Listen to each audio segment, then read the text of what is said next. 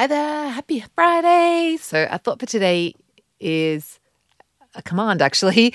Um, so, it's take a tiny, tinier bite. So, actually, maybe rather than saying that's command, it's an invitation to take a tinier bite. So, today, just when you're whenever you're eating, choose a meal or do it all day if you like, just when you load up your fork, just like put some back, like take, or when you're picking up your fork, like if you would normally load it right up, like just experiment with like what's it like if I just have a smaller bite? And notice and it, and you or you might like to have a bigger bite and then have a have a smaller bite. And just play around with that and notice how it changes your eating experience. And that like when you have less food in your mouth you're actually able to you can get just as much flavor from like half the amount of food and then when you swallow that you can like go go again.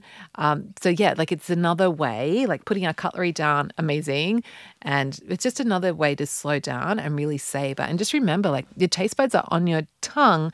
And so it's only the food that's actually touching your tongue that gets that you get to experience like the sensations from. And so if you've got a big wad of food in your mouth, like most of that's just sitting on the tongue, it's like not actually getting to interact with the tongue. So there's like a whole surface area thing comes into play if you like a bit of science. Uh, but even if you don't like science, just experiment and play around with taking smaller bites can be a really fun way to um, just yeah, just slow down and to really enjoy your food so much more.